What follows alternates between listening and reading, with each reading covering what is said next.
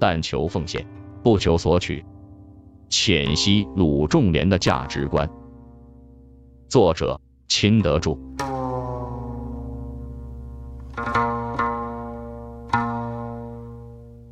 岂有倜傥生，鲁连特高妙。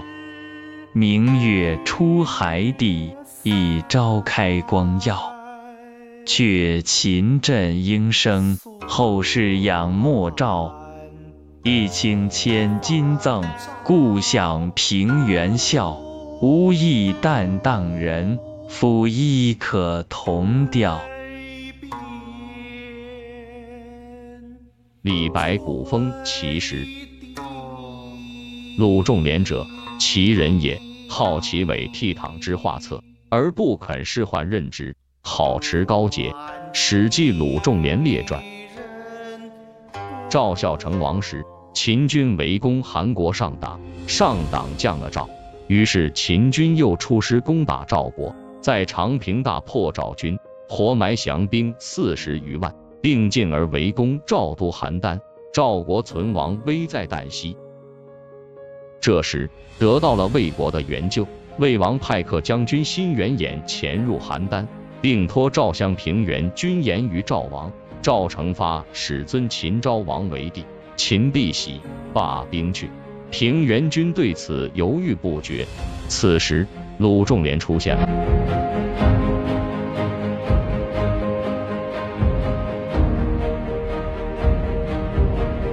当时的鲁仲连已是久居此围城之中而不去，大难当头不离是非之地，自然有其政治目的。他毫不在意新元衍的避而不见和见面时的不恭，只是力陈赵国地秦的危害。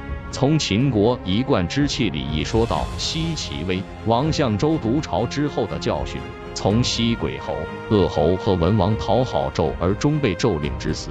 说到当年邹鲁之臣对齐闵王的刚烈不惧，语言犀利，说理透辟，辛元衍只得道歉，自叹道：“时以先生为庸人，吾乃今日而知先生为天下之事也。吾请去，不敢复言地秦。”秦国主将得知鲁仲连这番话，退军五十里。最后恰好魏公子无忌夺得了晋鄙的军权，率领军队前来援救赵国，攻击秦军，秦军也就全部撤离了邯郸。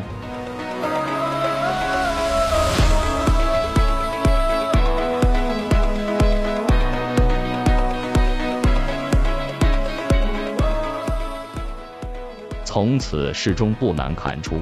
鲁仲连身上集中的体现了我国古代高士的形象。他一身正气，深谋远虑，且又是那样的热爱自由。在强暴肆虐、国家危难之时，他置个人安危于不顾，毅然挺身而出，为大众的利益献计献策，扶大厦于江青，宁赴东海而死，也不忍为暴秦之民。那刚劲的语句，生动的对答。表现了他大义凛然的精神和豪放、高洁的气节。不仅如此，在诸侯交战、称雄争霸的战国时代，测试说客云游天下，他们不论是以三寸不烂之舌游说人主，还是凭真才实学效忠君王，大多以求取功名利禄为目的，如苏秦、张仪之流。可鲁仲连却不然。平原君欲封鲁连，鲁连辞让者三，终不肯受。平原君又以千金为鲁连受，鲁连笑曰：“所贵于天下之事者，为人排患是难解纷乱而无所取也；即有所取者，是商贾之人也。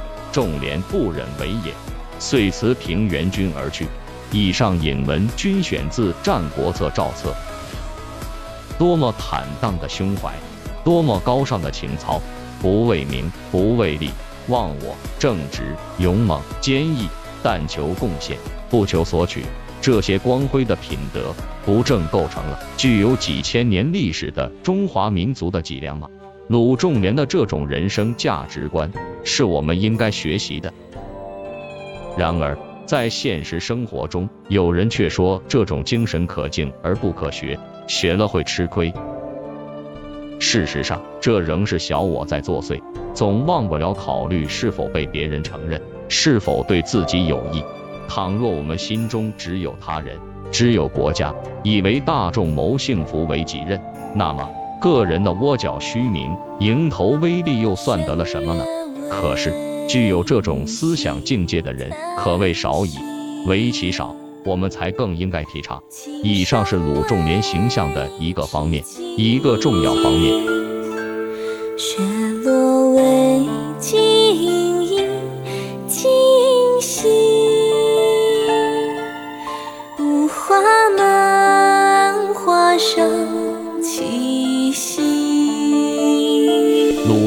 形象的另一方面，则是他的不愿受制于人，保持洁身自好的清高性格。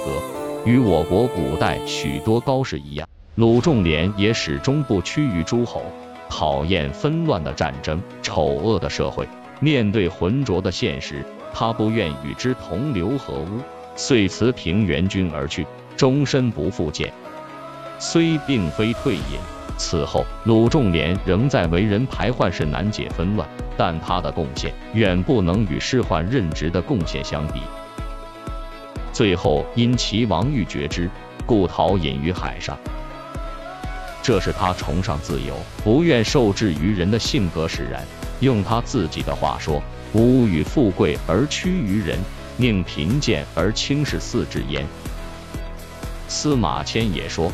鲁连其旨意虽不合大义，然余多其在布衣之位，荡然四志，不屈于诸侯，谈说于当世，折倾向之权。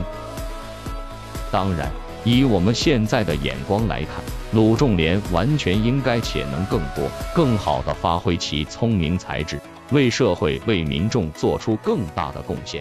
可他却终身不复见，未能最大限度地发挥其人生价值。这是很可惜的。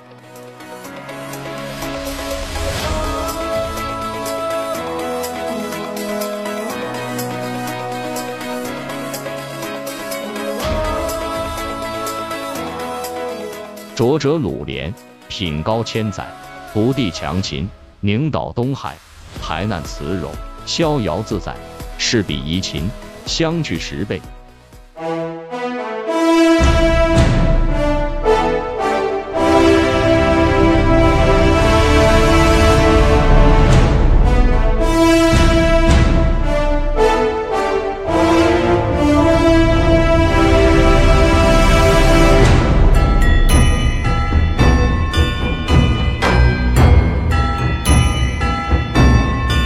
感谢收听深圳文学。